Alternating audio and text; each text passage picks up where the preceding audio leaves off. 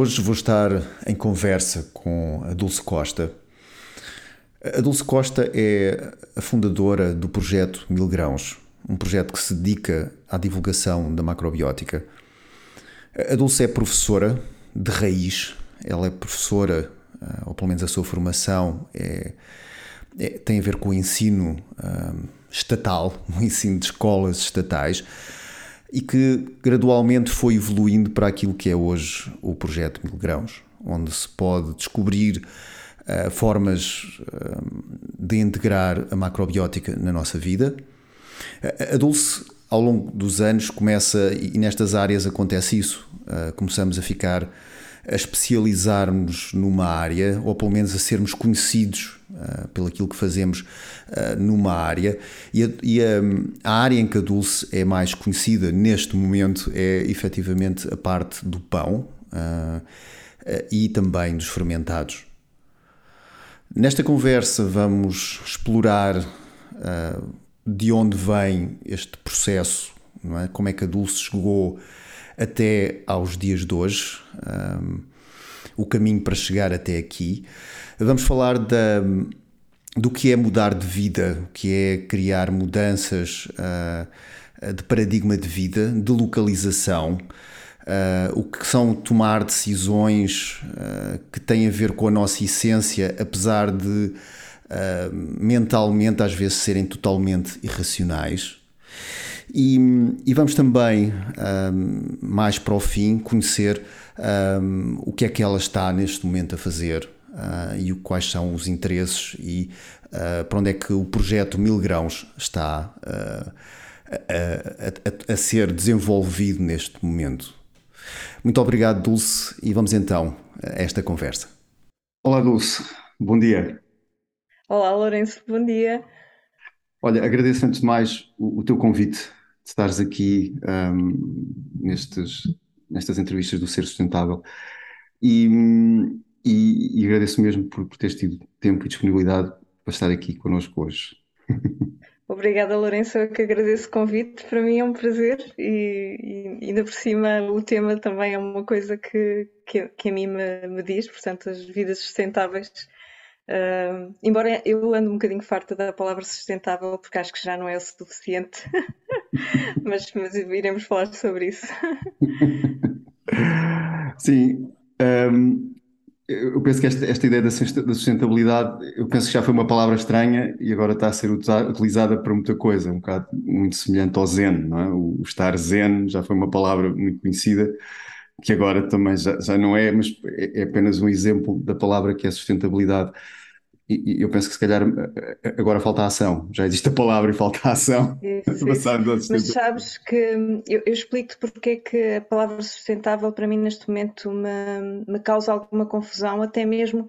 Olha, imagina, um, toda a gente diz que a cortiça é sustentável, certo? Uhum. Não é sustentável na forma como se está a ser gasta neste momento. É uma, não é, não é de forma nenhuma. As pessoas todas querem coisas com cortiça, quando não há capacidade neste momento das árvores darem a cortiça que nós precisamos e está a ser neste momento explorada de forma insustentável um, a cortiça. E portanto isto a palavra sustentável depois é utilizada, utilizada para algumas matérias e algumas formas de vida que no fundo não são nada sustentáveis.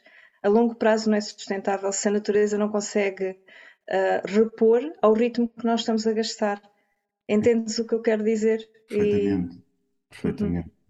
Uh, eu, por acaso, estive a fazer uma formação há pouco tempo sobre, sobre sustentabilidade, mas a nível empresarial, convidaram para assistir a umas aulas e, e, e um pouco esta ideia de que nós, houve um, houve um módulo que era chamado greenwashing, não é? Que, é, que é aquele ah, tipo o greenwashing, questão de, de, que uh, alguém promove algo como sendo uh, sustentável, e nós uh, utilizamos cortiça de árvores que são tratadas nesse sentido, mas, mas não quer dizer que não deem cabo das árvores todas e que não, que não, não é? Pronto, uh, ou, ou, dizer que uh, as, as, as, cápsulas das garrafas de um refrigerante com muito açúcar são feitas de metal reciclado. É? Nós, as cápsulas do nosso refrigerante são feitas de metal reciclado e pintadas com tinta uh, que não é tóxica, não é? Mas depois temos ali uma série de coisas dentro, não é?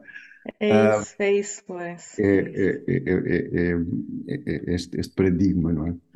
Mas eu queria te perguntar antes de mais, como é que começa este teu percurso? Eu gosto muito do antes, é? neste processo, e gostava de saber como é que tu, como é que tu chegaste aqui, ao, ao, ao momento presente, um, qual foi o teu percurso, o que é que despertou a atenção, como é que começou, qual foi quase como que a, a, a sandália que criou este movimento da Dulce que conhecemos hoje.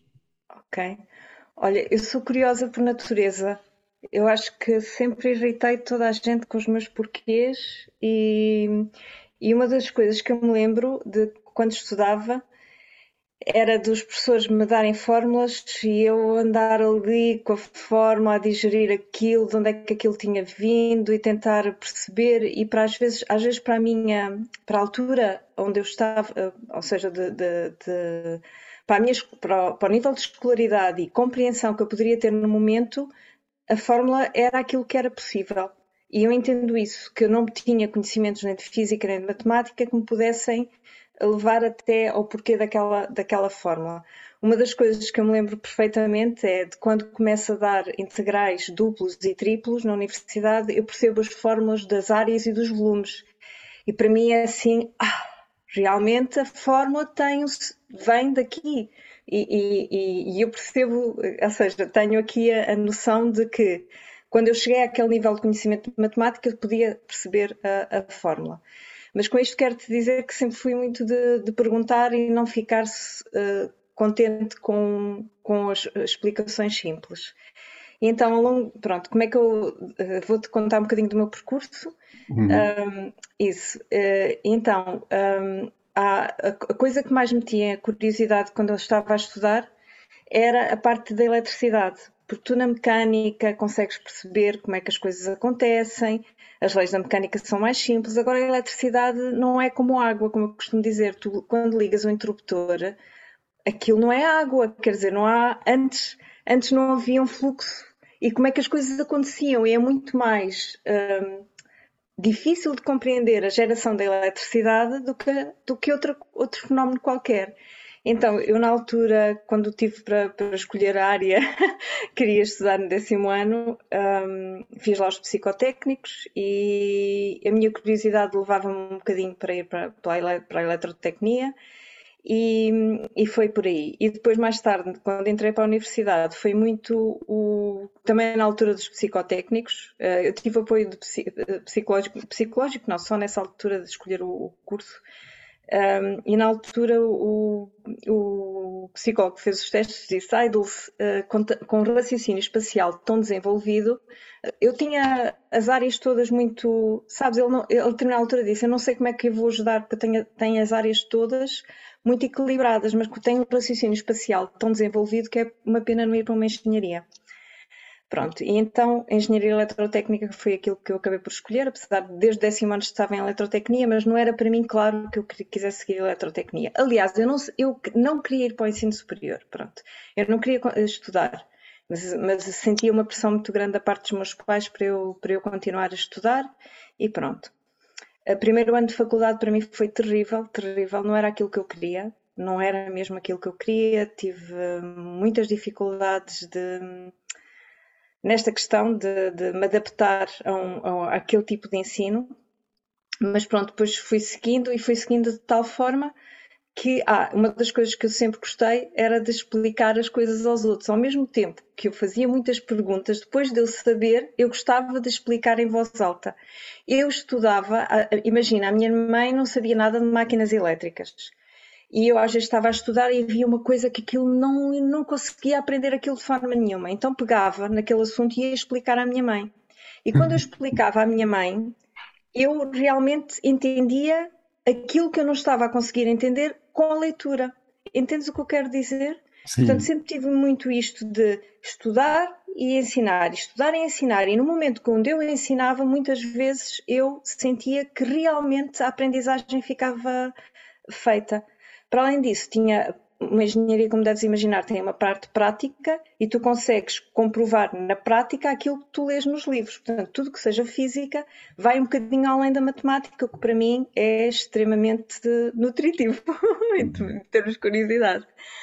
Pronto, depois acabei por vir, a, não me via a, a trabalhar numa, numa fábrica nem numa empresa e acabei por me candidatar. Mal terminei o curso ao, ensino superior, as vagas que havia, eu candidatei-me.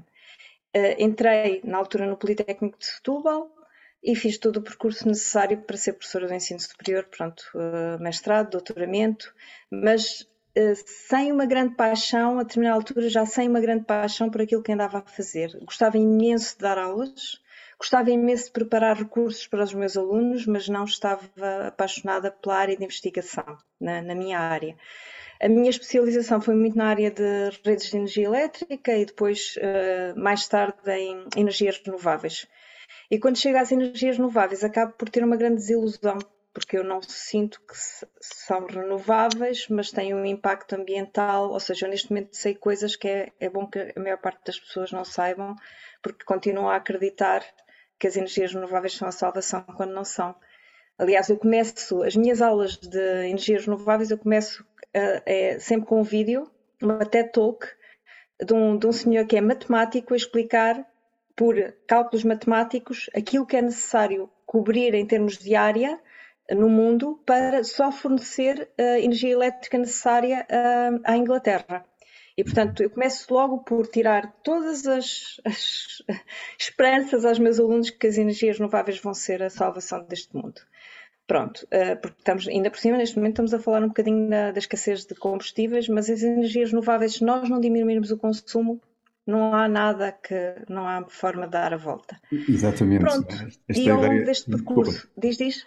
Eu estava a dizer que é exatamente esta ideia de que um, parece que é também passada, que parece que é tudo infinito. Podemos ter o espaço que queremos nos nossos computadores, podemos ter gastar à vontade a velocidade que queremos, e tudo isso tem, tem muitos custos, não é? Isso. E... Nossa forma de vida não é sustentável. É, é isso, não é, Lourenço? Estamos é. a falar de sustentabilidade. É. A nossa forma de vida não é sustentável. É. Eu, eu, o, o, caso pode ser em qualquer país industrializado, mas pronto, quando se fala numa China é, é um país grande, não é? E eu lembro de ter visto uma vez uma estatística que dizia se, se houvesse uh, o, o, nível de consumo por cada, lá, por cada habitante da China equivalente a um, a um, consumidor americano, por exemplo, eram precisos três planetas e meio para, para albergar o número de carros, o número de televisores, o número de, daquilo que, que, é, que é uma vida industrializada mas também uma vista industrializada em desequilíbrio, não é? Portanto, se criarmos esse desequilíbrio por toda a gente, são precisos muitos planetas, não vai haver espaço, de certeza, por mais carros elétricos que tenhamos e por mais ventoinhas que coloquemos nos, nos montes, etc., não vai haver espaço. É? E tem, tem, a ver com isso que tu dizes, é, é, é, é, passa por reduzir, não por, por aumentar, não é? Porque senão... Isso. É. E esses países ainda estão no crescendo do consumo, sabes? Índia e China isto vai ser.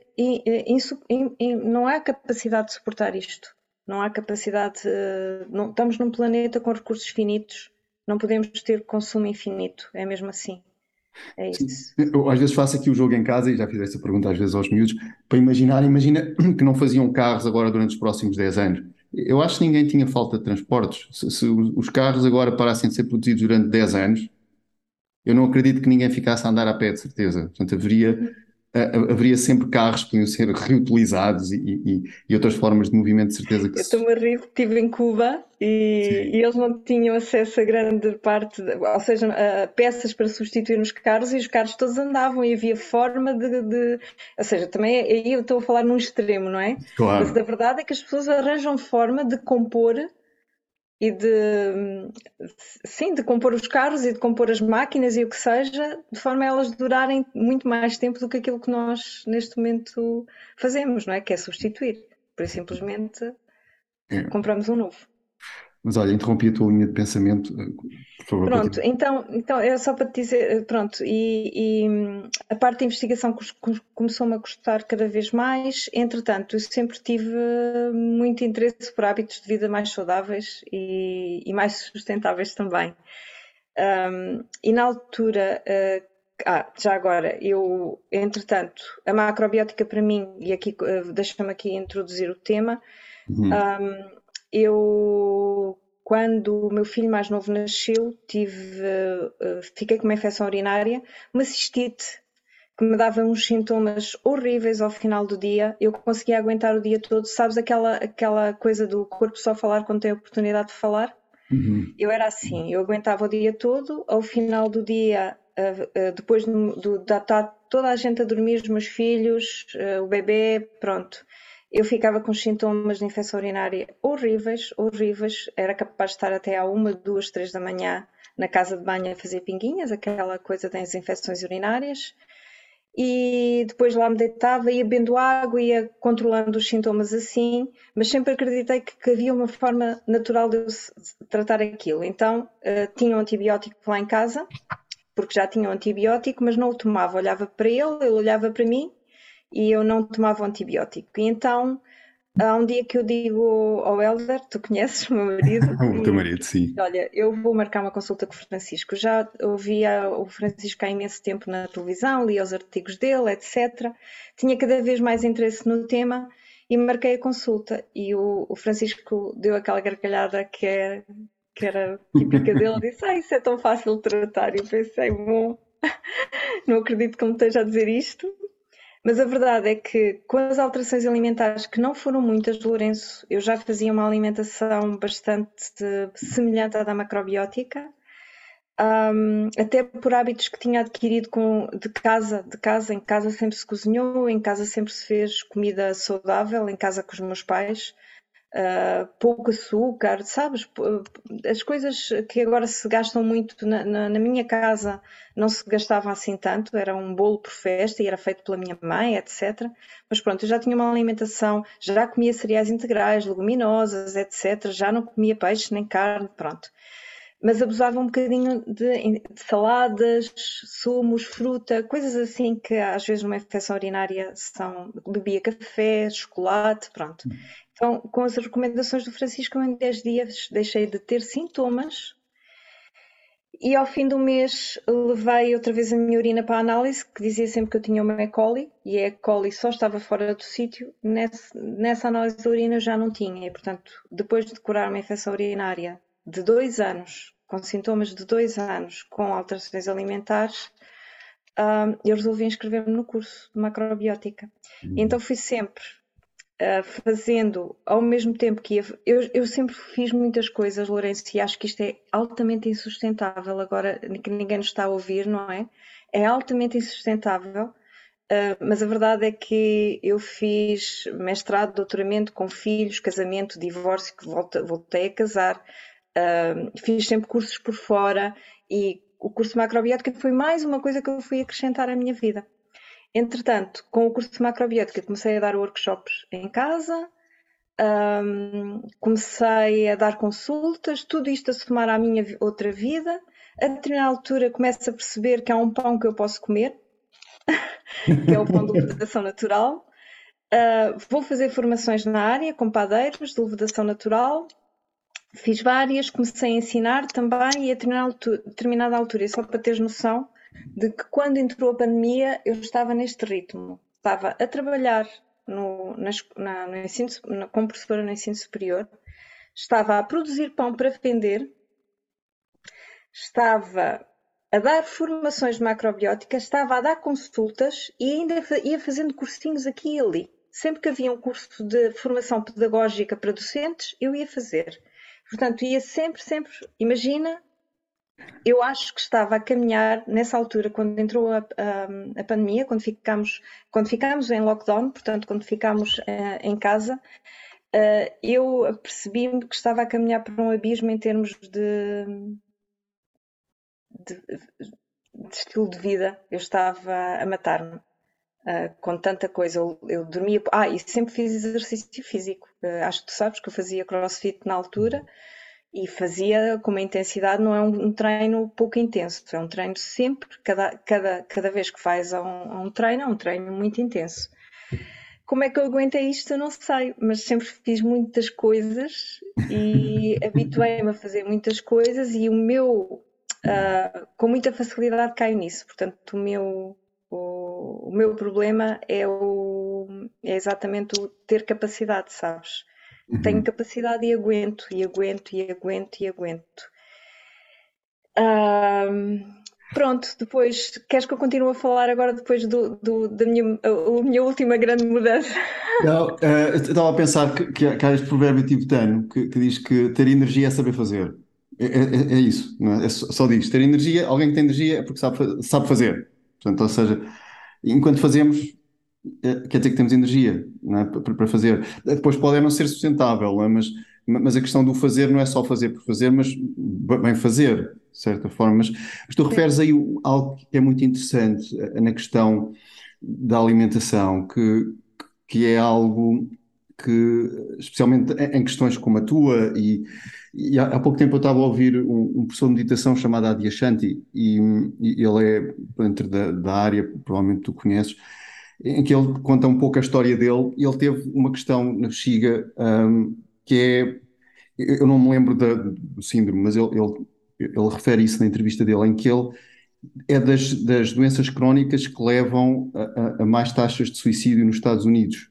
Portanto, as dores são tão profundas e tão, tão excruciantes que as pessoas acabam muitas vezes tomar essa via. Não imaginas, Lourenço, não imaginas. É de uma pessoa pensar como, como é que eu vou aguentar isto? Eu já não aguento mais. É mesmo, tu torces-te de dores e já não aguentas mais. Não há forma nenhuma. Eu não te sei explicar. É mesmo isso. Não... São dores horríveis.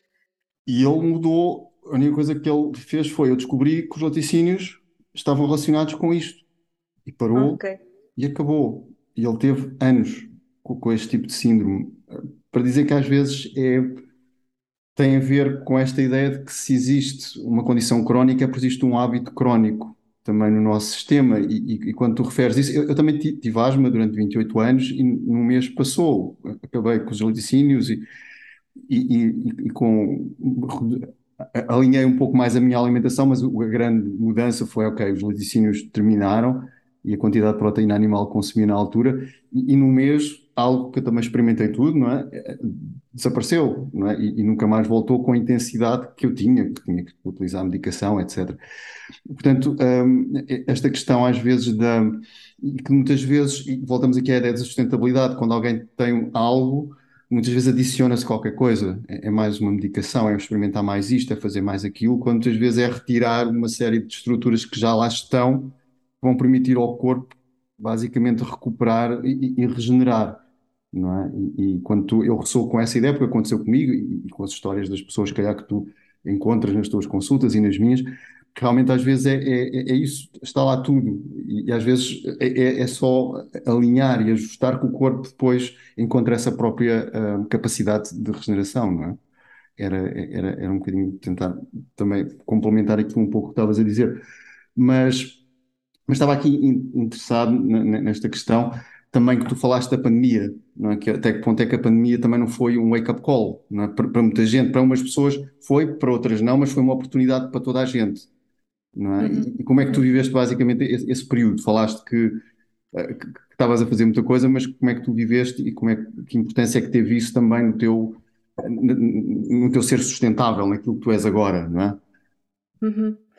Olha, um, primeiro fez-me parar mesmo, parar mesmo. Melhor dizendo, numa primeira fase fez-me acelerar a um ponto que eu achei eu, eu já não consigo. Acelerar no sentido, imagina, eu era uma professora de quadro. Eu explicava tudo no quadro. Eu não conseguia estar com PowerPoints. Não conseguia. Estás a ver o que é que é dar uh, análise de circuitos que alguns colegas meus dão com PowerPoint. Eu não consigo. Eu não consigo. E não consigo deixar que, que os meus alunos não façam. Ou seja, eu, eu, era daquelas professoras que deixava que houvesse barulho na, na sala. Eu dava aulas de porta aberta, até uma altura pensava, bem, é melhor fechar a porta que os meus colegas no corredor ou quem passa aqui deve achar que eu não tenho mão nos alunos. Eram, são todos adultos, não é? Mas eu deixava, punha-os a fazer os exercícios, deixava que eles tirassem dúvidas entre eles, uh, deixava que eles fizessem as neiras, pronto. Uh, eu era uma professora assim, e de caneta sempre, sempre, caneta e, e quadro. E então, na altura vejo-me fechada em casa a ter que dar aulas online fui logo fazer as formações que apareceram disponíveis para dar aula, para, para ajudar a, a, a, a, organizarmos as nossas aulas online. E eu passava o fim de semana a preparar recursos para os meus alunos. Imaginas também o que é que é uma professora que gosta muito de falar e estar com os alunos, a determinada altura estar fechada em casa e eu preparava imenso recurso, imenso recurso, imenso recurso. O meu, o meu objetivo era que eles não que eles aprendessem o melhor possível. Eu, eu, não, eu não não, e mesmo como aluna, sempre pensei, não me interessa tanto a nota, interessa-me aquilo que eu consigo tirar desta, desta unidade curricular. E, e, e, eu tinha muito isto também em relação aos meus alunos. Eu, eu queria que eles passassem a outro patamar, entendes? Uhum. Pronto, e foi muito duro para mim. Na altura, uh, pense, uh, também a questão do pão, dos workshops, não sei o quê, de ter os meus filhos em casa, tudo isto tornou-se extremamente desgastante. E eu decidi de um dia.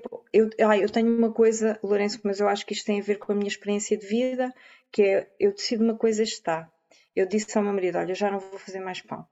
Eu não vou fazer mais pão. E peguei, pus as coisas à venda e vendi. Vendi o meu forno, eh, que, que era um forno que dava para fazer 12 pães ao mesmo tempo, vendi a amassadeira, vendi quase tudo, fica com umas coisinhas para mim, para fazer para mim, para os meus vizinhos, para os meus amigos sem ser já com a.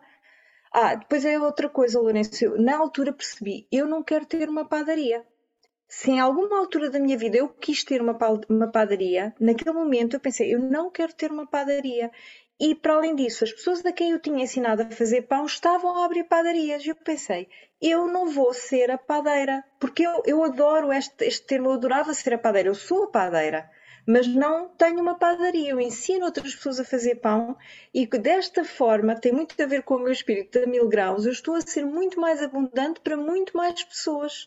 Porque estas pessoas, ao abrir as padarias, vão, vão chegar a muito mais famílias, vão chegar a muito mais pessoas e em vários pontos de Portugal. E, portanto, depois eu passei para, para, para, o online e a verdade é que já tenho pada, pessoas com padarias em vários pontos do país micropadarias ou padarias maiores. Percebes? É uma sementeira de forma diferente e, e, e, como eu te dizia, eu decidi vender tudo e para mim está bem.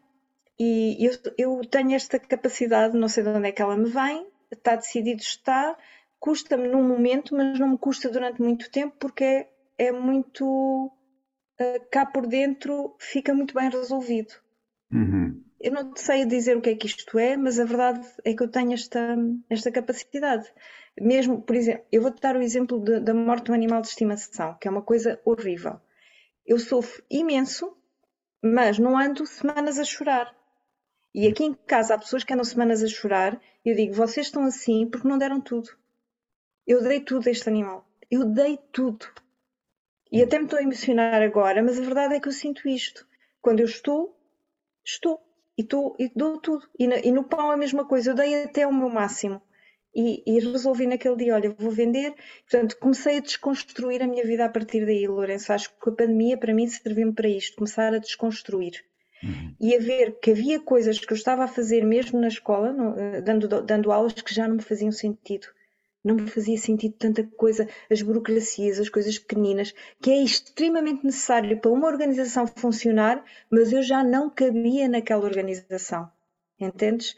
E foi nessa altura, ainda em pandemia, ainda em aulas online, no final já do, da pandemia, antes de irmos para o presencial, ainda dei umas aulas no presencial, mas poucas, que as coisas também não estavam a funcionar muito bem no presencial naquele, naquele início que eu também, uh, são decisões da família, e digo ao Helder, olha, eu vou pedir licença. Nunca é uma decisão minha. Nós temos muito esta, uh, quando se vive com alguém, e tem que ser em família, não há... É mesmo uhum. assim, ainda por cima que é um ordenado, era o maior ordenado que entrava em casa, era o meu, era o que pagava grande parte das coisas. Eu disse, olha, eu vou pedir uma licença sem vencimento, vou experimentar durante seis meses. E o Helder disse, não, pede um ano.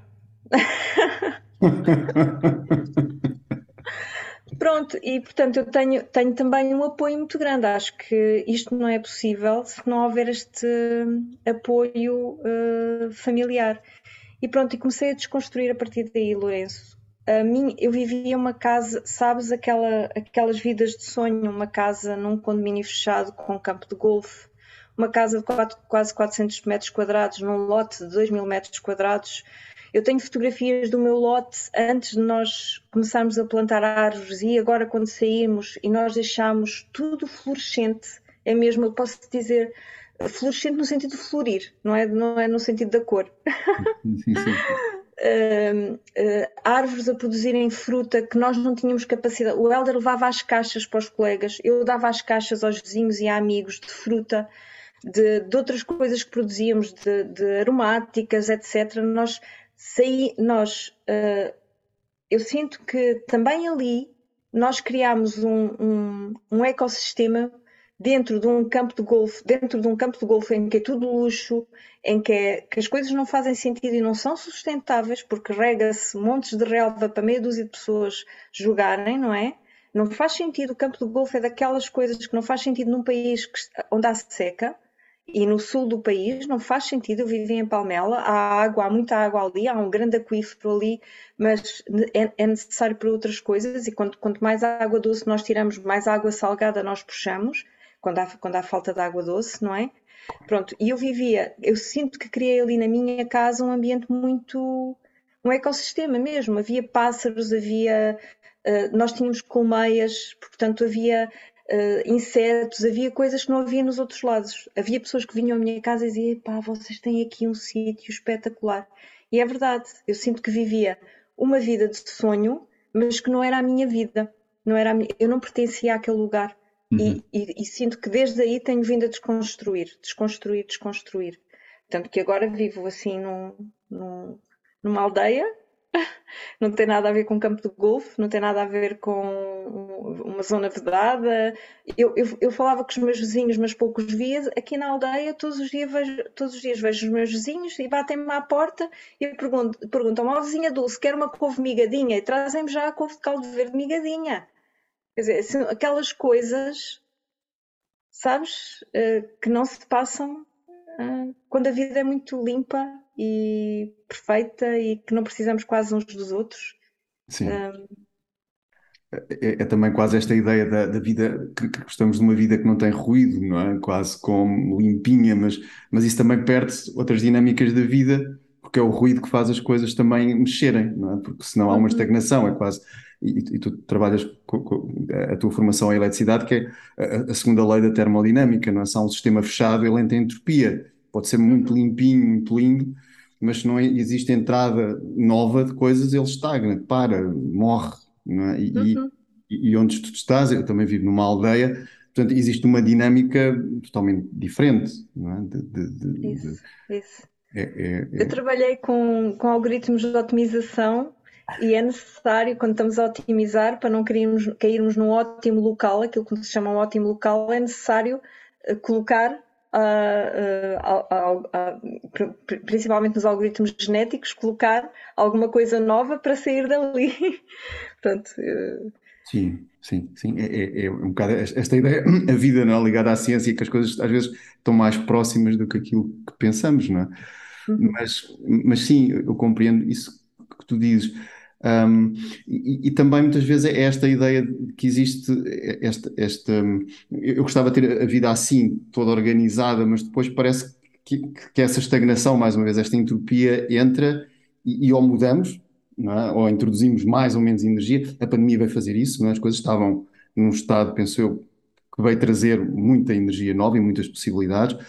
Um, mas quando há estas mudanças, não é? que às vezes, e estávamos a falar disso um bocadinho antes da entrevista começar, não é? mudar uh, uh, pode parecer desafiante, mas depois quando entramos percebemos que se calhar foi a melhor opção. Não é? E quando tu falas nesta questão que deixaste de ensinar uh, e, e, que saíste desse, desse, desse modelo seguro, não é? e estávamos a falar isso que é trabalhar para o Estado, eu gostava que partilhasse um pouco quais, é os, quais são os desafios e se tens eventualmente também algum tipo de não digo, não gosto da palavra dica, não gosto todo, mas há um conselho, algum, algum princípio que tu pudesses passar, porque, porque, há muita gente nesta ideia de ah, este trabalho, eu gostava, mas isto tem as 8 horas, mas tem as 8 horas, mas dá um ordenado fixo, mas eu gostava era de. Gostaria que se fosse possível partilhares um bocadinho aquilo que tu viveste e que já, já partilhaste um pouco, decidiste, ok, vou parar, mas quais foram os desafios que tu tiveste e se tens algum princípio que pudesses partilhar com alguém nesse sentido, não é? Olha, Lourenço, eu, eu, é engraçado que tenho uma amiga que no outro dia, ela é professora, uh, e partilhou no Facebook aquelas coisas que às vezes partilham no perfil pessoal. Uh, eu não quero voltar à escola. E depois aqueles emojis a chorar, a chorar, a chorar. E eu comentei por baixo: não, não voltes. Com um sorrisinho. Pá, é assim, há imensas pessoas nesse, nesse estado que estão, uh, que já perceberam que não é aquela vida que querem viver, mas a segurança é um preço que tem que, ou melhor para terem segurança é o preço que têm que pagar e viver aquela vida, não é? De, de uhum. trabalhar para o Estado. E trabalhar para o Estado significa ter 14 ordenados fixos, uh, não é? Todos os, todos os anos tens 14 ordenados, tens uh, despesas de saúde, se te, casares ou estiveres doente ou não sei o quê, continuas a receber, enquanto quando estás a, a trabalhar por, tua, por conta própria, não é? Acabas por não ter uh, a noção de que, uh, acabas por não ter a certeza, ou tens a noção de que poderás não ter uh, o mesmo valor em termos financeiros um, uh, ao final do mês, ao final do ano, etc. Portanto, isso é sempre um risco e as pessoas têm que pensar nisso. É assim, na, na altura, um, e acho que isto é importante, eu fui sempre fazendo coisas por fora, Lourenço. Eu fui construindo outra vida, tá bem? Eu, para além da macrobiótica, fiz os cursos Mindfulness e fiz formações que me permitem facilitar os programas do MBSR, por exemplo. Uhum fui fazendo, uh, fui construindo, uh, a, a mil graus foi crescendo também, ou seja, uh, sinto que fui ganhando também confiança das pessoas no meu trabalho, e isto também é importante, ou seja, eu fui fazendo um trabalho paralel, paralelamente e não saí, não posso dizer que tenha saído de um emprego seguro, entre aspas, não é? Para o vazio eu não saí para o vazio. Exatamente. Mas sinto que dei um passo sem saber se a seguir iria ter chão. Mas esse, esse passo tem que ser dado por toda a gente que queira fazer este tipo de mudança. É largar aquilo que tu sabes, este chão eu conheço, o outro chão pode ser um buraco profundo. Mas este, este passo de fé tem que ser dado por quem quer fazer uma mudança. Uhum. Mesmo que tenha alguma coisa à espera, nunca será a segurança que tinha antes. Está bem? Isto é a primeira coisa, é ter, ter a capacidade, ou seja, isto é força de rim, não sei, Lourenço, diz-me lá. Sim, tem a ver com esta capacidade de, de criar. De, de, Primeiro, a força do rim é? também tem a ver com esta capacidade de nós nos alinharmos com aquilo que é essencial para nós. É? Quando, uhum. quando o rim está saudável, uh, existe esta vontade constante de um alinhamento mais profundo com, com o nosso propósito de vida, não é? E, e isso é a força de rim, não é? Diz, ah, é os rins, mas os rins que, que sabem que vão numa direção, pelo menos podem, nem que seja na direção sem chão, mas pelo menos é, é esse o caminho a seguir. Não é? Uhum. A força de rim é isso, tu, tu, tens o propósito e há ali qualquer coisa que às vezes não te deixa dormir, ou que diz, não, é, é por ali, é por ali, é por ali, percebes? Uhum. Uhum. Pronto, um, e, e, sim, sim, obrigada por teres acrescentado.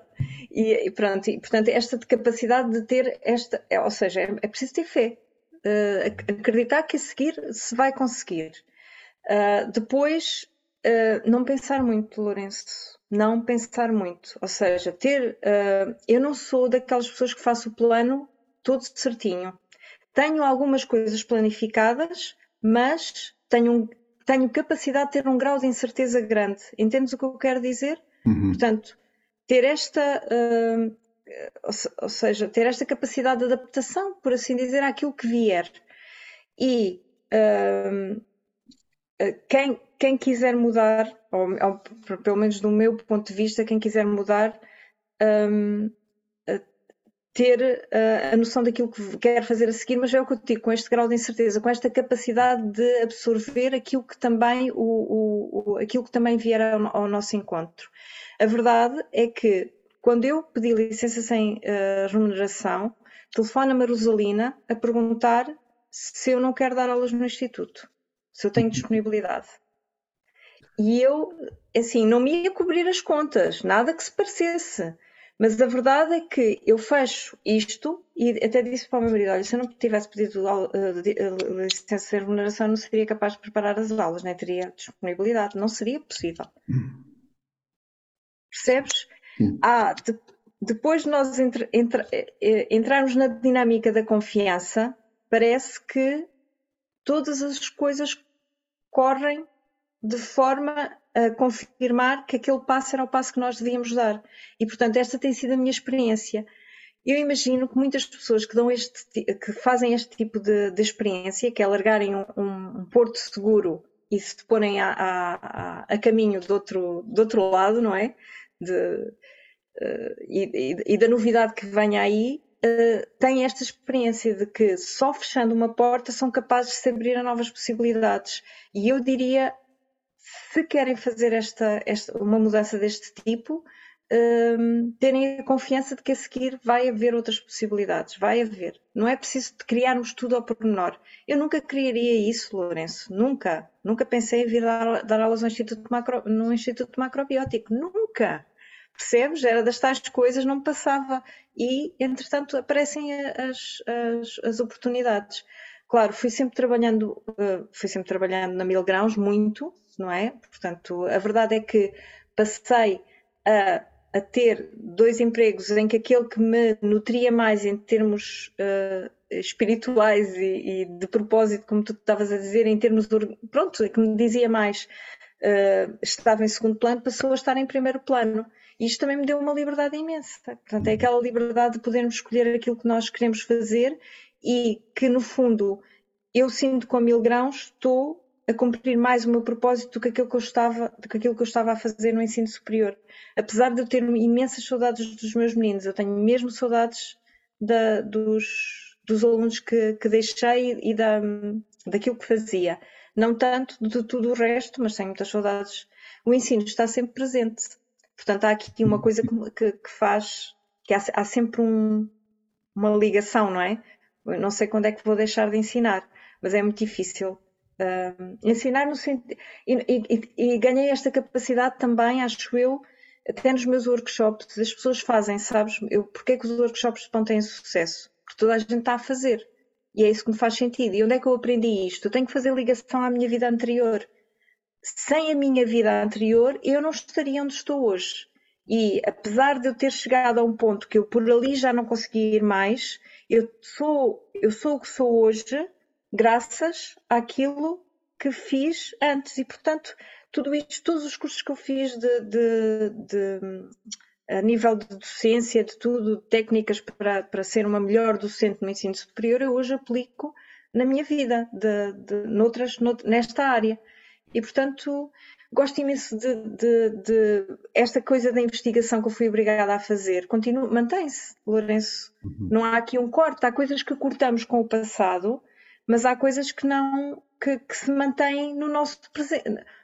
Há coisas que cortamos, mas uh, muitas coisas depois continuam a ser necessárias e úteis na nossa vida uh, de, após uh, emprego seguro.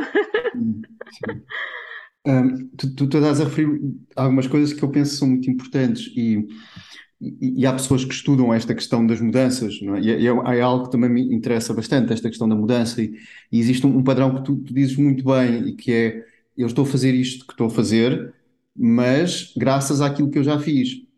Portanto, eu, uhum. Não há aquele corte e diga, ah não, eu fui professora, não quero saber mais de ensino, ou, ou, e vou fazer outra coisa totalmente diferente. Não quer dizer que não possa ser bem sucedido, e às vezes poderá ter que ser necessário fazer isso, mas a maior parte destas mudanças uh, acabam por ser mais bem-sucedidas quando se usa a, o nosso conhecimento anterior como uh, degrau não é? Que, que, suporta aquilo que nós queremos fazer.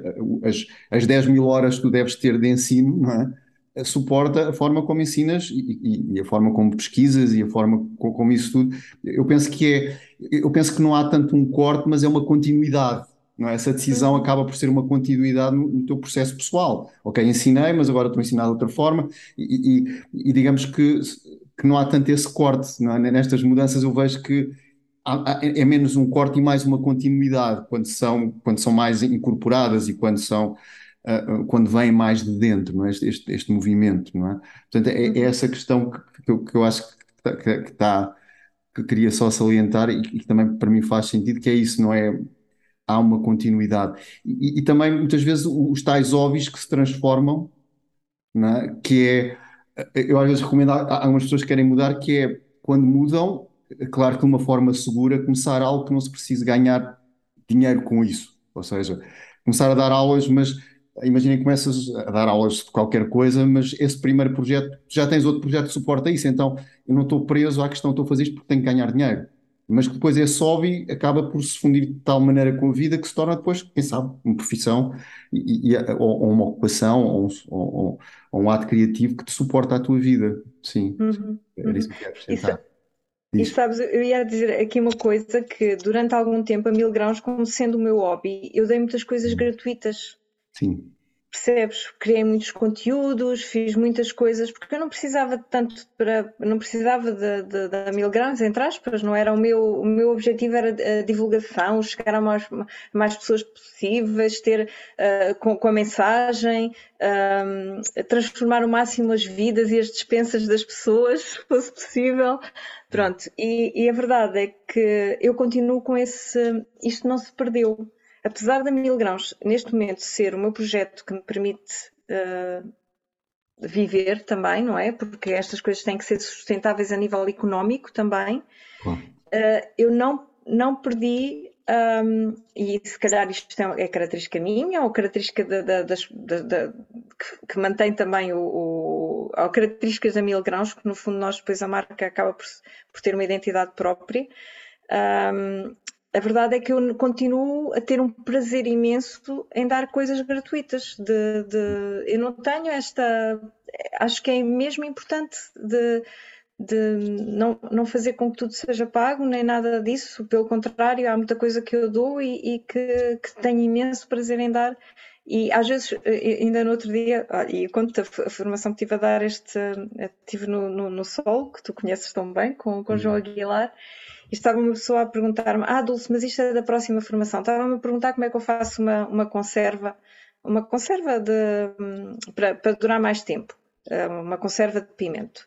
E como é que, como é que conservo durante do ano para o outro, ou três anos, ou o que for, o tempo que for. Esta, a maravilha das conservas é esta: nós conseguimos ter os vegetais passado um ano, ou passado não sei quantos meses, foram colhidos na época, estão com a energia da época, mas estão, mas cons conseguimos consumi-lo um bocadinho fora da época em pouca quantidade e conservá-los. Pronto. E ela estava-me a perguntar, e, e, e, depois disse: Ah, mas isso é da próxima formação que vem cá dar. Eu disse: Não faz mal nenhum, eu ensino já. Claro. Não tenho problema nenhum, não, não. Sabes, Lourenço, não é isso que, que prejudica o que quer que seja. Pelo contrário, acho que uma das coisas que eu faço é, é e isto também é importante e aprendi com a minha vida. Uh, uh, eu não gosto de quando me dão só um bocadinho e mantêm as coisas, metade das coisas escondidas para depois uh, vender mais qualquer coisa. Não suporto isso, Lourenço, não suporto que me façam isso. Então, uh, para mim, uh, ou eu dou tudo, e acho que a maior parte das pessoas conhece isto, e por isso é que, por exemplo, com o pão, há pessoas a abrir padarias a seguir, com uma formação de pão que é uma tarde, Lourenço, é uma tarde. E as pessoas a seguir vão abrir uma padaria. Uh, a verdade é que depois têm que estudar mais, mas já começam a conseguir fazer pão para vender, com uma tarde de formação. Com o curso, um curso de queijos que eu tenho online, as pessoas fazem, já tenho pessoas a, a vender queijos, entendes? Uh, se quiserem fazer dali workshops de queijos, também fazem está tudo bem, está tudo certo, percebes? Não há aqui ah, esta. E portanto, se eu dou muito conhecimento, é porque realmente também eu, eu também sinto isto, Lourenço. Uh, sabes, eu dou porque também recebo muito. Tu hum. conheces esta sensação? Sim, sim, sim, sim. Eu dou porque recebo muito. É, é mesmo esta. E sempre senti isto na minha vida. Eu recebo muito. Foi-me dado muito. É-me dado muito eu não tenho, não há forma nenhuma de eu reter isto em mim. É, e que podes ficar doente. O que eu sinto é que se pode ficar doente quando temos. Ah, sim, sim, não, sim. Não partilhamos ou, não damos, está ali fechado e, e, e isso às vezes é, é, é, Isso que tu também estavas a referir há pouco, da questão da. Ok, tu, tu fazes e não estás tão preocupada em, em, abrir uma padaria, mas eventualmente colocar o conhecimento no mundo e, e está lá. É, faz parte daquilo que tu e vais beneficiar pessoas que podem fazer aquilo que eles quiserem com esse conhecimento, não é? E, se isso não sai, é, é, é lesivo. O que eu sinto, às vezes, isso também é se há coisas que não são colocadas no mundo, um, existe quase como uma tensão que pode se tornar disfuncional, não é? Mas, mas isso que tu estás a dizer, sim, e é uma forma também das pessoas conhecerem o teu trabalho. Dizer, não, não, mas tens que pagar mais X para conhecer o, meu trabalho. Não, eu acho que as pessoas querem conhecer o teu trabalho agora, não querem saber, percebe? E, e, e, há, e há essa questão que é, há, há esta o copo começa a transbordar, e ou transborda às escondidas ou transborda para o mundo. Não é? Eu acho que é, que é, pessoalmente, eu acho que é por aí. Não sei se, se estavas a falar sobre isso, não é? de, de, desta ideia de trazer uh, aquilo que te chega tem, tem, que ser, tem que sair para algum lado, não é? Uhum. Porque senão não, não, não, não se manifestava em ti, de certa maneira. Isso, é isso, é isso, é isso. E, e, pronto, e depois também eu consigo, acho eu, ah, uma das coisas que eu acho que, que acaba por também me, tem, tem, a ver com a minha vida passada, é investigar, investigar, investigar, testar, testar, testar, chegar ao, ao produto certo hum. e depois aí, eu, às vezes há pessoas que me dizem, ah, Dulce, porquê é que tu não, não ensinas isto assim e assim? E eu penso, epá, não, eu, eu, eu não vou dar, não vou ensinar isto enquanto não testar, testar, testar e tenho, tenho, tenho as coisas mais ou menos, uh, ou seja, as pessoas já não vão fazer erros, eu fiz todos. E tem, acho que tem a ver um bocadinho com, com, com o meu passado. Pronto, mais uma vez aqui fazer a, a ligação. Esta ligação. Mas olha, eu também estava aqui a recordar-me um bocado de Francisco Baratojo e, da, e, desta ideia de uma vez, não sei se estavas nesta reunião de professores, uma vez, mas alguém dizia, não, mas a macrobiótica em Portugal tem que ser, tem que ser ativista, temos que ir lá para fora e temos que, para, para a rua neste caso, e dizer, não, isto é assim e deve-se comer desta maneira e deve e, mas se repararmos no percurso daquilo que o Francisco fez e, e deixou, uh, Portugal é se calhar do país que tem mais restaurantes macrobióticos abertos e, e tem um, mais ligações basicamente com este estilo de vida do que se calhar outro país no mundo. E, e nunca houve da parte do Francisco, pelo menos nesse sentido, esta ideia de não, eu vou não, o conhecimento está fechado. É, as aulas dele eram, eram aquelas aulas que tu conheces, não é? que as pessoas iam, às vezes iam só experimentar o primeiro dia e, e acabavam por se inscrever nos três anos. Um, mas basicamente era isto: a informação chegava e, e, as pessoas faziam o que elas queriam com ela, sem ser dogmático, sem ser religioso, sem ser, sem ser haver ali uma, não, isto é assim, mas tem que ser feito desta maneira e só estas pessoas é que têm acesso mas eu acho que a propagação da informação é, funciona melhor quando se torna viral. E às vezes pensa neste, ah, o vídeo tem que ser viral, a informação não. A informação é viral quando nós ressoamos com ela. Isso só é possível se for, se tiver este princípio. Toma e, e faz o que quiseres. É como uma criança, olha, está aqui os legos, faz o que quiseres com eles. Mas nós damos os legos é? e, e, damos, ensinamos a encaixar. Depois, a partir daí, é deixar que a pessoa construa aquilo que quer para ela. É? E isso que tu fazes e, e, e muitos de nós também têm este princípio, mas no Instituto eu vi muito isto durante estes 40 anos que ele teve aberto. Se macrobiótica chegou ao nível que chegou em Portugal, que eu acho que é um nível bastante bom, uh, foi porque também foi esta ideia de, de façam o que quiserem com isto. Eu não sou o mestre, eu sou a pessoa que vos ensina algo para vocês serem mestres. Não é? Isso que estava a dizer um bocadinho também uma coisa, um... acho que é, não sei se é no corpo, eh, mente sem corrupção, ele dizia que o objetivo é que as pessoas fossem maiores que o mestre, ou seja, sim, sim. é essa, é essa. Uh, e quando, quando partes daí, partes de um, de um lugar de humildade e generosidade que te permite ser aquilo que és, que é mesmo assim, sem. Pronto, e acreditar que as pessoas. Eu acho que Francisco tinha isto, acreditava que as pessoas eram capazes, sabes? Aquela. A maneira dele estar era uh, acreditar, ele acreditava nas pessoas uh, e naquilo que estava, não só naquilo que estava a ensinar, mas na pessoa, na, nas pessoas que tinha à frente. Uhum. Ele tinha um, esta capacidade. E isso faz com que tu depois também acredites. Claro, sim, exatamente, sim, sim, sim. sim. Um, eu, eu queria... Lourenço, eu não sei se estou aqui a divagar muito. Não, não, eu, eu, acho que estamos aí muito bem. Eu, acho que aqui dentro da minha folha de questões eu já estou aqui a colocar Ainda coisas... não falei da última mudança, mas não sei se queres que vamos lá, já vamos lá. Mas eu queria te perguntar ainda uma coisa em relação ao, à questão do ensino e da um, tu, tu, tu, basicamente fizeste formações dentro de mindfulness e, e és uma pessoa certificada e, e, tudo isso dentro do mindfulness. E, isso, se calhar, cruzou-se também com aquilo que ensinavas nas escolas públicas, não? numa escola pública.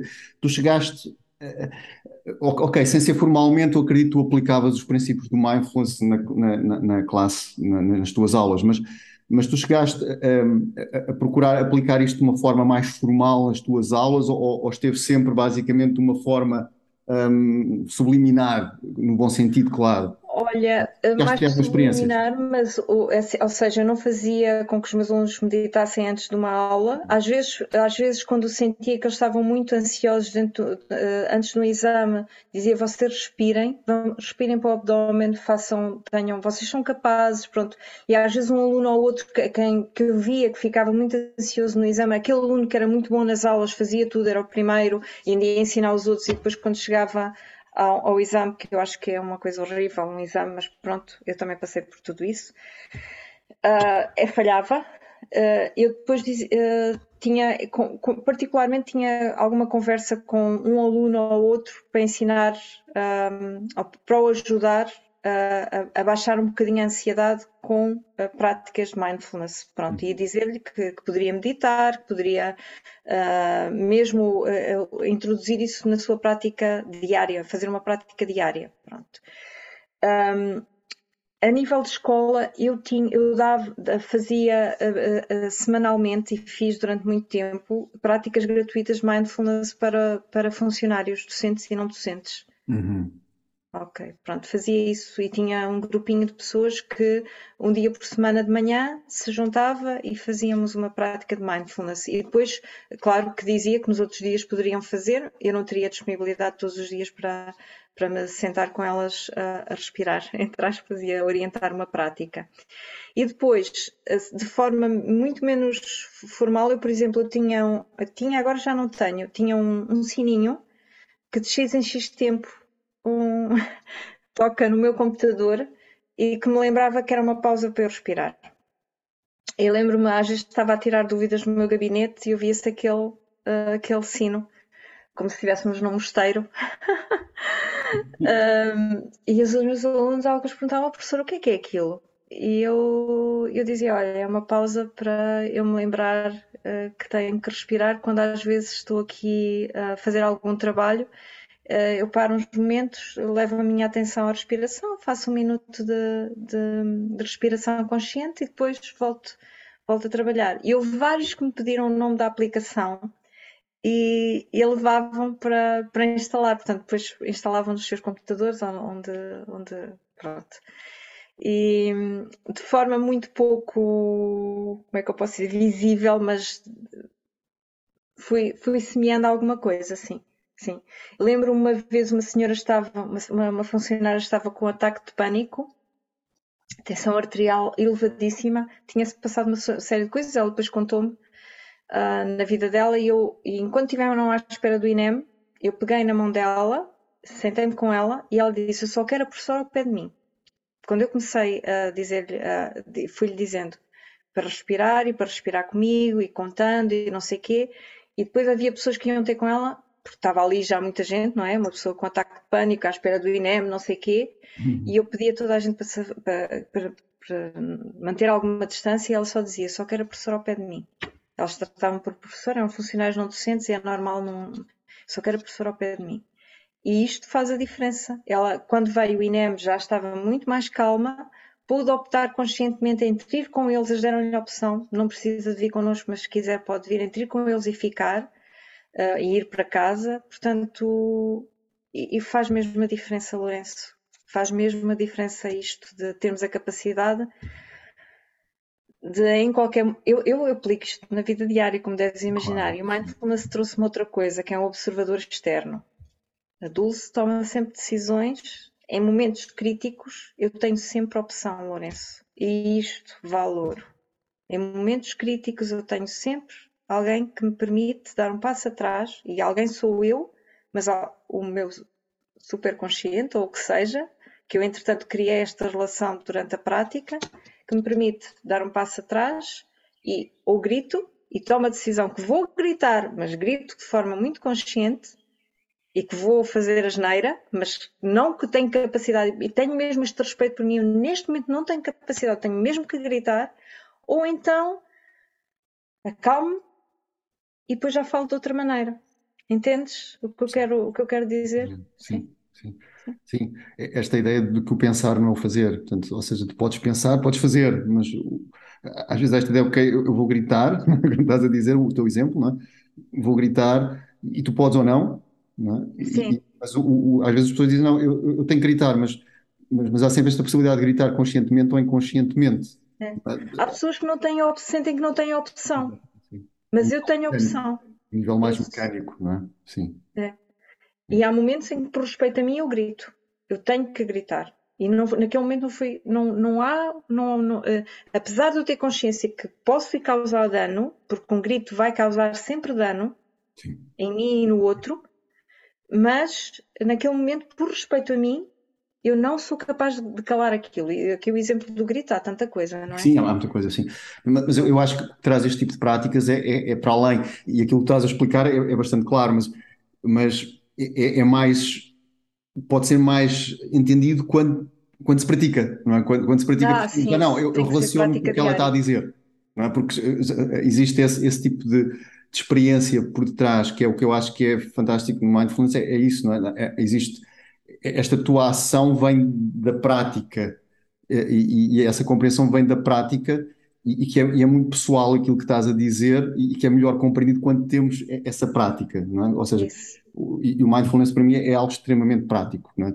Tem que haver este, este, este trabalho de prática, não, não, não passa mais uma vez pelos PowerPoints e perceber que aquilo faz não sei o que na mente e não sei o quê, e depois meditamos cinco minutos durante uma palestra de três horas e já está, não, não é aí. E, e disse a minha curiosidade, como é que tu aplicavas isto, quer nas tuas aulas, e como disse, pode ser de forma subliminar, ou pelo menos de forma, uh, uh, pronto, que dá o suporte à aula, mas que, que não é aquilo que é visível, que é, que é, é como quase a, a, ponta do iceberg, a parte baixa é o mindfulness, ou, ou, ou, aquilo que tu fizeste até agora, não é? e que eu acho que, que aí acaba por ser também mais forte, porque é, é, é uma linguagem, hum, ou seja, corrente, ou seja, as pessoas estão a ver a tua aula, mas por trás tem aquela ponta, aquela, aquela raiz que não se vê, não é? E, e era uhum. isso também que eu tinha interesse há bocadinho quando perguntei, é como é que aplicaste, não provavelmente se deste aulas mesmo disso, mas como é que é, transpareceu basicamente estas práticas nas tuas, nas tuas aulas. Mas entretanto, como estavas a dizer há pouco, houve uma mudança, é? Há pouco tempo, não é? E o que eu gostava de saber também. Sim. Sim. Então, eu estou a viver, como podes ver, a minha casa é de pedra, tu podes ver as outras pessoas só estão a ouvir, mas estou neste momento numa casa típica da Beira. Um, a vi eu deixei Palmela um, e foi uma decisão consciente. Não, não, precisávamos, percebes? Não era necessário em termos. Pá, porque às vezes tomamos decisões porque não temos a opção, não é? Temos mesmo. Uh, aqui não, não foi, foi assim. Uh, eu e o Helder uh, começámos a. Já há muito tempo que dizíamos nós, nós não vamos terminar aqui os nossos dias, queremos ir para um sítio mais simples e mais. ter um. cultivar a nossa comida. Nós já cultivávamos alguma coisa, mas queríamos uma, uma ligação à terra mais, mais, um, mais forte e, e que também tivéssemos. Um, um espaço maior para, para cultivar e para ter fruta e para fazer uma pequena. Uh, eu, eu, eu, mais eu do que o Elder, mas ter um, uh, colocar aqui árvores uh, que sejam as nossas árvores típicas do nosso país e que são aquelas que resistem aos fogos, falando aqui da, uhum. do, dos grandes desafios de viver no interior. Pronto, e eu deixei Palmela e neste momento, e aquela vida confortável que eu falava no início, e a casa de sonho e não sei quê, e comprámos um terreno numa aldeia, perto de uma é, é assim, é, é, dentro da aldeia, não posso dizer que não seja dentro da aldeia, mas tem mais terreno que as casas da aldeia. E comprámos um terreno aqui no interior e estamos neste momento em mudança mesmo. Eu, eu considero que ainda estão em mudança. Aliás, os, o primeiro mês aqui, eu estou há dois meses aqui, o primeiro mês aqui eu quase que estava de férias, Lourenço. Eu sentia-me que é, eu já tinha deixado a minha casa, mas não havia aquela noção de, de eu vou viver aqui para sempre. Dá um tempo para cá, uh, principalmente há uma semana para cá, há, há este assumir de que é aqui, é aqui que eu vou viver e é aqui que eu vou construir. Mas a mudança foi mesmo radical, Lourenço. Eu não recomendo isto a ninguém eu não recomendo, tu, tu, eu não recomendo isto a ninguém mesmo, porque é assim, Sim. é largar tudo aquilo que tu conhecias, todos os espaços, tudo aquilo que tu fazias e que estava mais ou menos organizado há 20 e tal anos ou há 30 anos, que fazias, conhecias aqueles espaços, aquelas pessoas. Eu já fiz várias mudanças na vida, como deves imaginar, mas tinha outra idade. Uh, e, e, e, pronto, acabei o curso, fui viver para Setúbal, etc. Pronto, fiz muitas mudanças já. Mas, e fui, mudei para Setúbal, que eu não conhecia Setúbal. Um, mas esta mudança é uma mudança aos 50 anos, com filhos, com animais de estimação, com toda uma vida criada e, e com família a viver em Setúbal, e largamos tudo e vimos para um sítio que não conhece, onde não conhecemos ninguém nem nada, uh, não temos aqui família. Eu vivi em Viseu 14 anos e os meus pais são mais ou menos desta zona, apesar do meu pai ter, ter uh, família do Minho e conhecer mais o Minho até do que conheço aqui, porque não vínhamos muito passear para esta, para esta zona. Uh, mas, uh, e por isso é que eu digo, foi assim quase uma mudança de tirares uma árvore num sítio e pô-la a não sei quantos quilómetros num clima que ela não conhece, a habituar-se a... Portanto, eu não conheço aqui as estradas, eu não... Isto em termos de cabeça, acho que me está aqui a ajudar imenso a, a, criar novos circuitos, que é mesmo assim, porque nós com muita facilidade nos habituamos àquilo que é mais uma vez, aquilo que é seguro, não é? Aquilo que fazemos todos os dias, aquilo que já fazemos de olhos fechados. Já, eu já ia a conduzir minha casa para Setúbal quase de olhos fechados, não, não precisava de pensar em nada. Aqui eu preciso de pensar. Uh, aqui uh, eu tenho que estar atenta e tenho. Uh, mas há, ao mesmo tempo que não aconselho isto a ninguém, aconselho isto a toda a gente. Porque assim, esta mudança é uma mudança brutal que te tira tudo o que é a segurança, que é mesmo assim mudámos ainda por cima para uma casa que nós contávamos que já estivesse em obras, ainda não começou as obras, projeto temos agora. Uh, estamos a viver nos anexos, tivemos que construir uma cozinha provisória, uma série de desafios, Lourenço, uma série de decisões a tomar todos os dias, uh, pessoas com quem temos que falar para pedir orçamentos, para saber. Pá, temos aprendido imenso com as pessoas daqui, mas ao mesmo tempo é, é, é um desafio diário. Tem sido um desafio diário. Seja, neste momento estamos a fazer obras que não contávamos fazer já, mas estamos a criar tudo. O que eu sinto é que estamos a criar. Eu, eu também nisto também estou com muita confiança. Por algum motivo, eu estou a fazer obras nestes anexos. Vou criar um, uns anexos bastante mais confortáveis e com condições para passar aqui um inverno. Por algum motivo, eu construí aquela cozinha um, provisória porque eh, só tinha um armário do IKEA. Estás a ver uma pessoa que faz Era um armário do IKEA que tem dois bicos, sabes, elétricos, é. um frigorífico pequenino. E nos primeiros tempos eu cozinhei praticamente só no eh, forno solar. Tenho um forno solar e um desidratador solar. Isto tudo deu uma capacidade de adaptação às circunstâncias, àquilo que é, àquilo que existe e àquilo que tenho, que não nunca nenhum desafio me tinha Uh, não, ou seja, se eu soubesse que isto me ia acontecer, eu talvez não metesse nisto. Olha, mas, mas por outro lado, eu, diz, diz, diz, diz, eu já ia te perguntar, mas dizer, por outro lado, o que eu sinto é que estou a viver no local onde devo viver, a não te sei explicar. E não te sei explicar. É assim, se macrobiótica fazia sentido antes, neste momento é a macrobiótica viva. Eu estou perto da montanha, eu estou. Eu, eu sinto que há comunidade, que é uma das coisas que eu sentia falta na, na macrobiótica. Cada um está na sua ilha e pouca comunidade. Havia, havia um instituto, mas mesmo assim o instituto era muito para as pessoas que estavam ali em Lisboa e íamos de vez em quando. E aqui eu sinto que há comunidade, eu não te, não te sei explicar, mesmo os estrangeiros fazem comunidade. Aqui há muitos estrangeiros, não sei se sabes, há muitos alemães, muitos ingleses, muitos belgas, muitos uh, nesta zona do interior. Nós temos, por exemplo, um grupo de Facebook que é um grupo de Oliveira e Tábua Suporte, é só se fala inglês lá dentro, mas imagina, tu tens excesso, tens cavalos, tens excesso de estrume, pois lá, tenho estrume, alguém quer?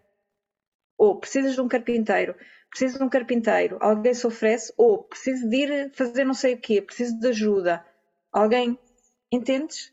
É isto, isto aqui existe. Para além de na aldeia, eu sentir que há à comunidade. As pessoas ainda cá estão, ah, as pessoas que, que, que vivem, que, são, que sempre viveram aqui, interessam-se pelo meu bem-estar.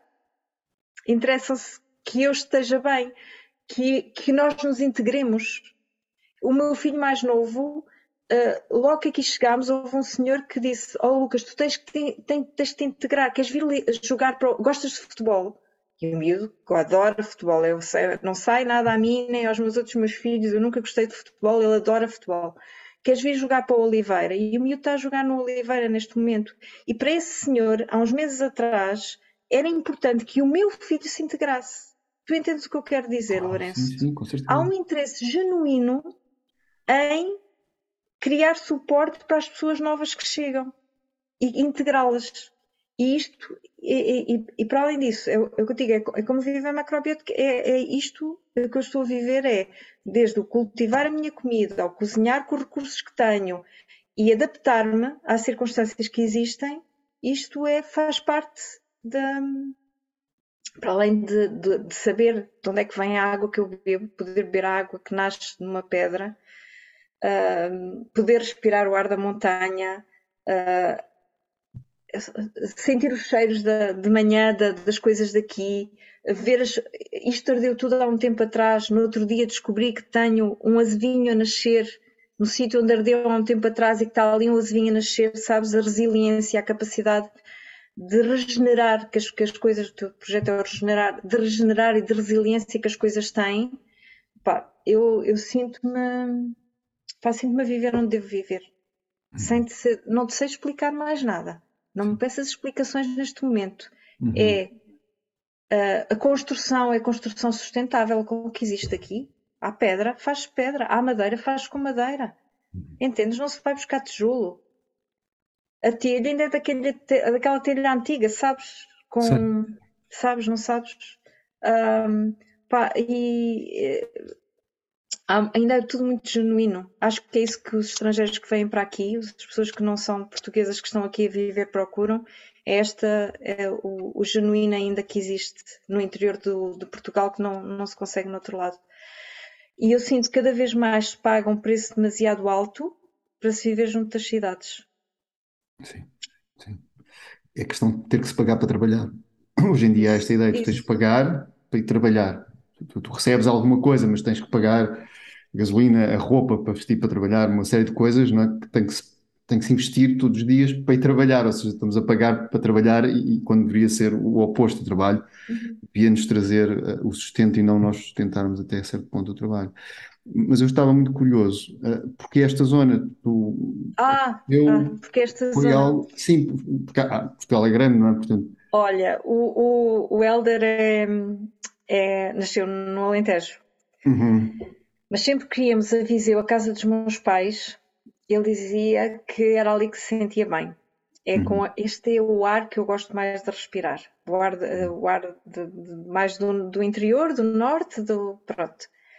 E a determinada altura uh, começámos a ver sítios para ir, para, para, para mudar, e sempre víamos uh, aqui esta zona da, Beiras, Beiras, Beira, Coimbra, entre Coimbra, Viseu, eh, Castelo Branco, Idanha, não sei, aqui esta zona à volta da Serra. E não, eu te, tenho, eu estava a dizer que não conheço aqui ninguém, tenho uma amiga que só conhecia de Facebook, amiga, portanto, mas com quem que falava de vez em quando, que é Ana Alpante, e mandei-lhe uma mensagem, Ana, há alguma casa à venda em Fiais? E ela disse que eu saiba não, eu não, ela não mas eu vou perguntar aqui a uma amiga. E, e pronto, e foi a partir daí.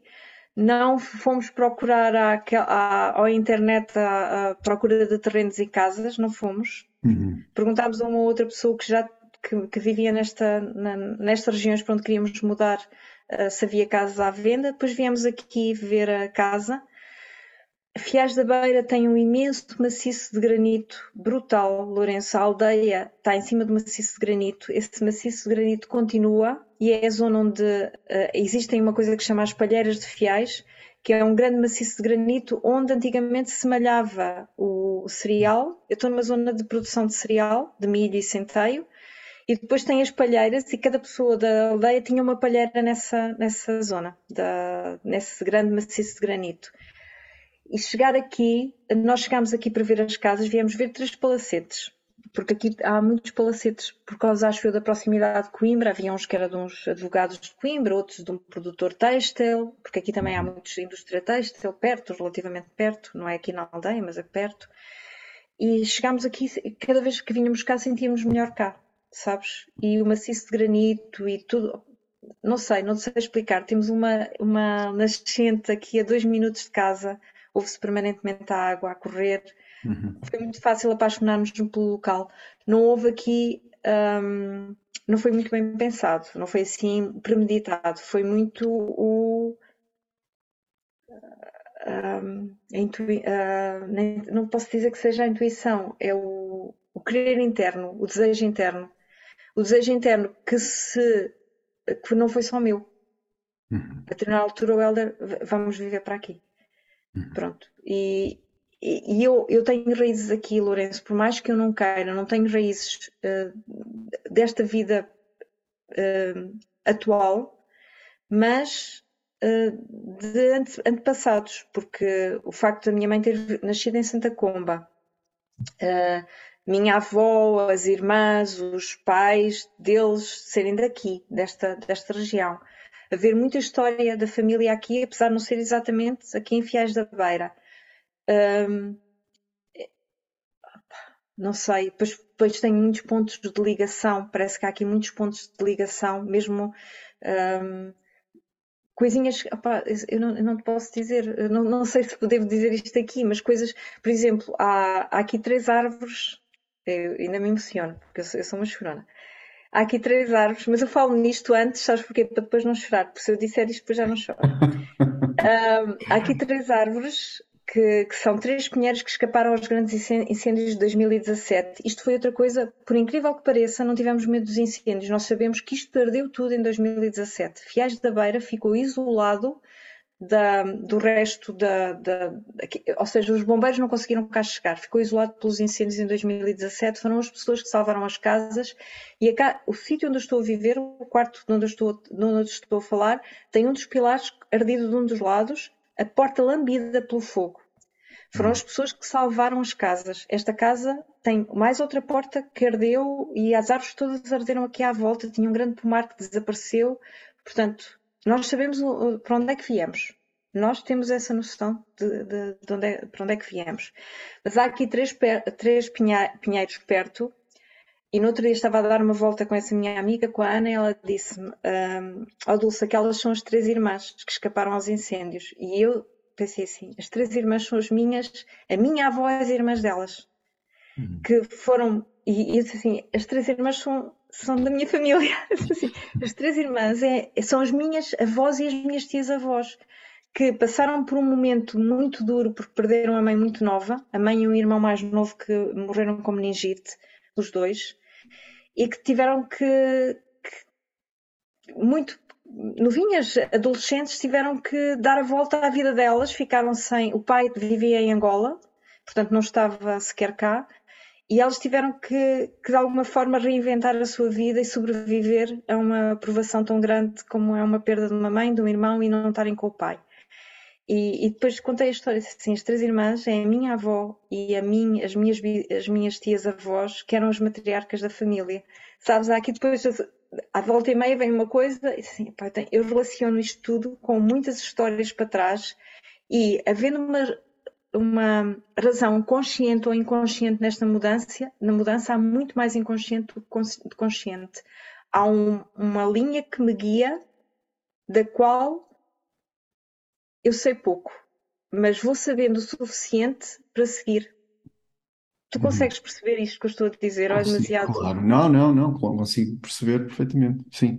Que é, que, sim, consigo perceber que, existe esse. esse não há nenhuma razão para termos escolhido este sítio. Sim, mas percebo que agora onde estás é, é o lugar que é para estar. Isso. É um isso. bocado isso, sim. É. Olha, e agora fiquei a pensar e fiquei arrepiado com a tua história. Portanto, agora assim, aqui uma pausa, tipo, ok. Senti que conseguiste-me fazer arrepiar. Ah, eu, tenho, eu tenho muito, Lourenço, esta noção de que há algo maior que me guia. Hum mas desde criança muito pequenina, muito pequenina. Explica-se? Todas as pessoas têm esta noção? Eu penso que toda a gente tem, podem não ter acesso a ela.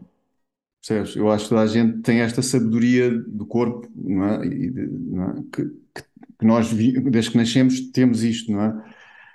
Agora, poderão ou não ter acesso com mais ou menos facilidade. É, é- é isto que eu Uhum. sinto. Mas acho que nós estamos, de certa maneira, entre aspas, grandes, programados, não é? Para, para, para, para sermos eh, felizes e, e estarmos a realizar aquilo que que é melhor para nós, não é?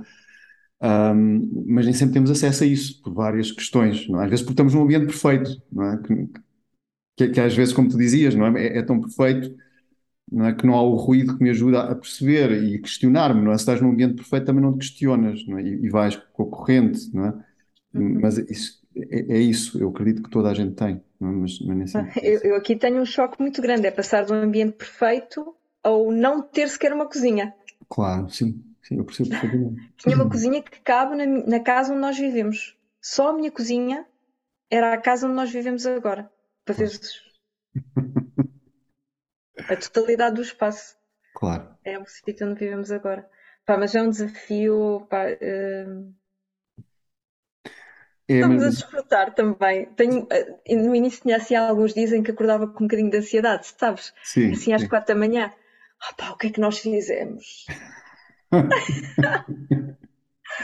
Mas pronto, isto tem vindo a passar. Sim, sim, sim.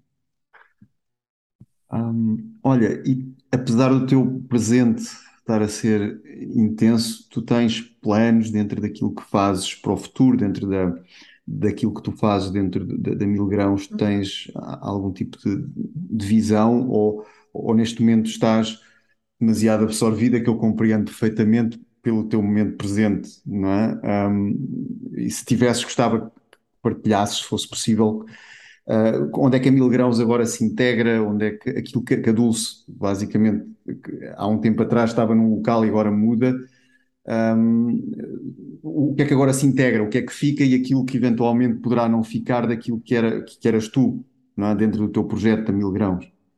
Uhum.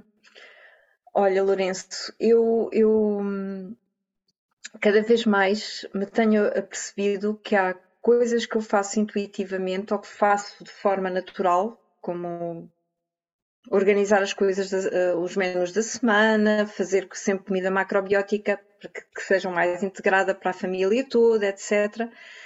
Uh, e que há muitas pessoas que têm dificuldade em, em, dar esse passo. E eu tenho neste momento um objetivo que é ajudar a tornar a macrobiótica possível para pessoas que estudaram macrobiótica ou não, ou este tipo de alimentação e este tipo de, de visão da, da, da, comida, que para mim é mais do, que, mais do que aquilo que comemos, é a forma como vemos uh, o alimento e o experimentamos em nós.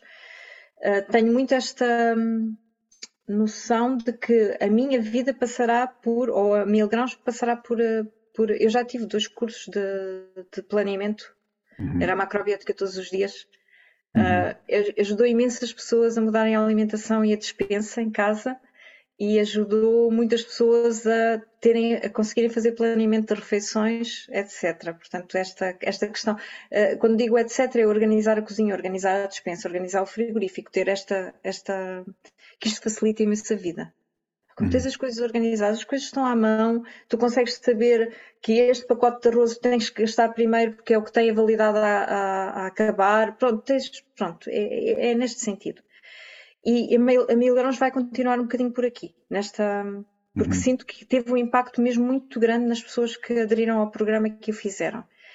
Entretanto, eu continuo muito na senda dos fermentados, Lourenço. Eu comecei com o pão, mas isto o bicho não para, que é mesmo assim. Os micro-organismos do pão estão a infectar tudo. É os vegetais neste momento. Tenho aqui um, um, um casal, ela é japonesa, que é a Magumi, ele é o Steve, em inglês, e eles produzem uh, fermentados naturais, já produzem miso, shoyu, cerveja Uau. artesanal, fazem uma série de coisas, e depois é das tais pessoas que eu digo, oh Steve, tu não podes ensinar a fazer, não fazes um workshop de miso. Ele diz, não, quando quiseres aprender, vês a minha casa. Exatamente. E depois disse-me, uh, no verão não é uma boa altura, depois no inverno combinamos. E portanto, e depois também tens isto, Lourenço, pessoas que te dizem, não, vês a minha casa, não, não, não ensino assim. E, mas eu, o meu objetivo agora, ou seja, eu continuo a explorar aqui os fermentados, tenho sempre aqui um. Ah, tenho a sorte de ter uma loja. Sabes o que é que é uma loja? Não sabes? Nas casas antigas é aquela parte de baixo, metade está enterrada na terra, portanto eu tenho sempre a temperatura constante dentro da loja. Estão Sim. 40 graus cá fora, dentro da loja estão 20. Estão 10 graus cá fora, dentro da loja estão 20 ou menos. Portanto, quando digo 20, é ali 18, 20 sim, graus sim, sempre. Portanto, temperatura constante. Para fermentados, ótimo. Portanto, por algum motivo também estou aqui. Eh, eu tenho esta casa. Um, portanto, os fermentados onde estar sempre. Um, mas é assim, Lourenço, eu, eu sou um água. Tu sabes o que é que acontece às pessoas água, não sabes? Aprendem uma coisa, eu já fiz isto, depois eh, vamos ver, vamos ver. E na mil graus, a mil graus anda um bocadinho a, a, atrás de mim. Eu Sim. vou. Gostava muito de começar a ensinar aqui macrobiótica. Eu acho que faz muito, muita falta mesmo. Tu só conheces a região, é carne, queijo, vinho. Pronto, eu estou mesmo no sítio certo. Territo, territo. Tu vais ao restaurante e é carnes vermelhas, é mesmo assim, é, é vinho, queijo da serra. Um, quero cada vez mais de sair do centro, de centros urbanos, e estar aqui em, ah, depois, depois vai-se conhecendo aqui pessoas tão interessantes. Lourenço também é uma holandesa que já fez catering, catering vegan, que ela, ela e já uhum. tem alguma idade. Eu sinto que tenho imenso a aprender com ela. Também quero ir para a casa dela. Comprou aqui uma casinha nos fiais. Um, pronto, tens aqui, ou seja, eu acabo por estar também um bocadinho ainda aberta entendes aquilo que vou fazer, Sim. não tenho ainda tudo muito definido. Uh, sei que os fermentados ainda me vão acompanhar um tempo, não sei até quando, se calhar até morrer, mas, mas e ensinar a fazer fermentados. Esta, esta, este conhecimento é extremamente importante, Lourenço, principalmente neste momento. Ou seja, conseguires conservar coisas sem ter necessidade de eletricidade. Uhum. Ter uma vida que não seja, não seja, para além de sustentável, e agora vou buscar o nome do teu projeto, seja regenerativa. Nós precisamos cada vez mais disto. Apercebi-me que, que, a importância, da importância dos animais nos sistemas de regeneração. Gostava de ter aqui alguns animais. Quem sabe no futuro, este local onde eu estou, mas que são os tais anexos, eu consiga ter aqui pessoas a aprender comigo. Não quero chegar, não é preciso muita gente. É duas ou três pessoas que venham com o objetivo de aprender ter alguns conhecimentos para levar depois para outros locais. Eu não sou, um, eu não quero abarcar tudo, eu quero semear. Uhum. Entendes? Sim, sim. O meu sucesso não vem daquilo que eu ganho em termos monetários, vem daquilo que eu consigo semear. Uhum. Uh, pronto. E o nome mil grãos tem muito a ver com isto. Pronto, sabes, um grão, sim, 10 mil sim, grãos, sim. e é daí que vem o nome da mil grãos. Ficou-me uhum. sempre. Sim. E, e para além do, do, do, teu site, não é? Mil Grãos, eu, eu, dei uma vista de olhos no teu site e tem, e tem muita. O site precisa ser remodelado, já não é a, minha, já não é a cara da Mil Grãos, mas. Sim, mas a informação está lá, não é? E que tens cursos, tens muito material disponível para as pessoas poderem aceder, que eu recomendo que, que passem por lá, não é? Na milgrãos.com, não é? Não é o ponto PT, os milgrãos, não é? milgrãos.com. É ponto .com, sim, já tens... foi ponto .pt. Já foi, mas... sim, como? E tu tens mais algum sítio onde as pessoas te possam encontrar? Tenho Instagram, tenho Facebook e tenho YouTube. E tenho muita gente a pedir-me para eu voltar a publicar no YouTube. Eu fiz um desafio, 90 dias, 90 vídeos. Ah, bom. Por acaso passou-me lado, mas sim.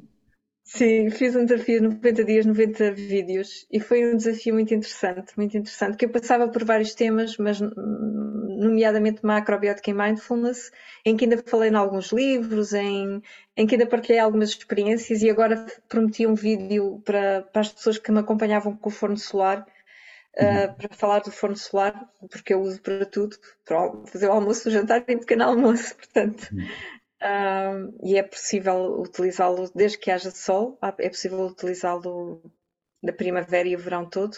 Uh, e pronto, vou continuar nestes, nestes canais todos. Eu, eu acabo por ter nas redes sociais todas uh, a presença do, da Mil Grãos.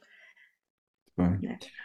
Olha, Dulce, eu tinha aqui uma, uma, série de coisas ainda para falarmos e acho que vai haver, se calhar, mais tarde ou mais cedo, uma, uma segunda, uma segunda conversa, mas olha, eu vou-te agradecer muito por ter estado aqui. Uh, Obrigada, Lourenço, também.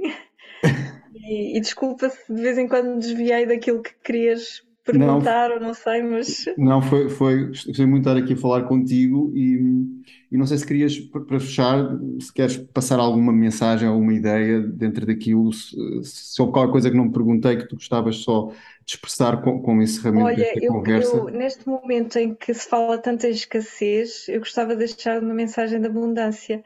Ou seja, é confiar em. Eu, o que eu sinto aqui é que há, há mesmo se nós tivermos a capacidade de ver a abundância, ela existe. E agora uhum. fala-se em escassez energética e fala-se em tanta escassez de alimentos, e acredito que as pessoas estejam a, viver com esse medo. Mas uh, a, a, minha recomendação é que se abram à abundância e em cada dia vejam a abundância na sua vida. Porque de sentir abundância, nós também podemos ser abundantes e ter um coração abundante. E isto é o mais importante um, e que, que, não tenham medo e que às vezes é preciso adaptar a macrobiótica. Isto é uma coisa, ou seja, não há arroz integral, há batatas. Muito bem. Eu, eu sublinho por baixo. Percebes o que eu quero dizer, não é? Perfeitamente, e, perfeitamente. perfeitamente. E sobreviveu-se com batatas e couves durante muito tempo. Talvez não sejam melhor, mas, mas uma pessoa consegue viver e ser feliz na mesma. Sim. E há muitas maneiras de cozinhar batatas com couve. Certo que há. Aqui em cima também há muitas formas. É, Olha, é.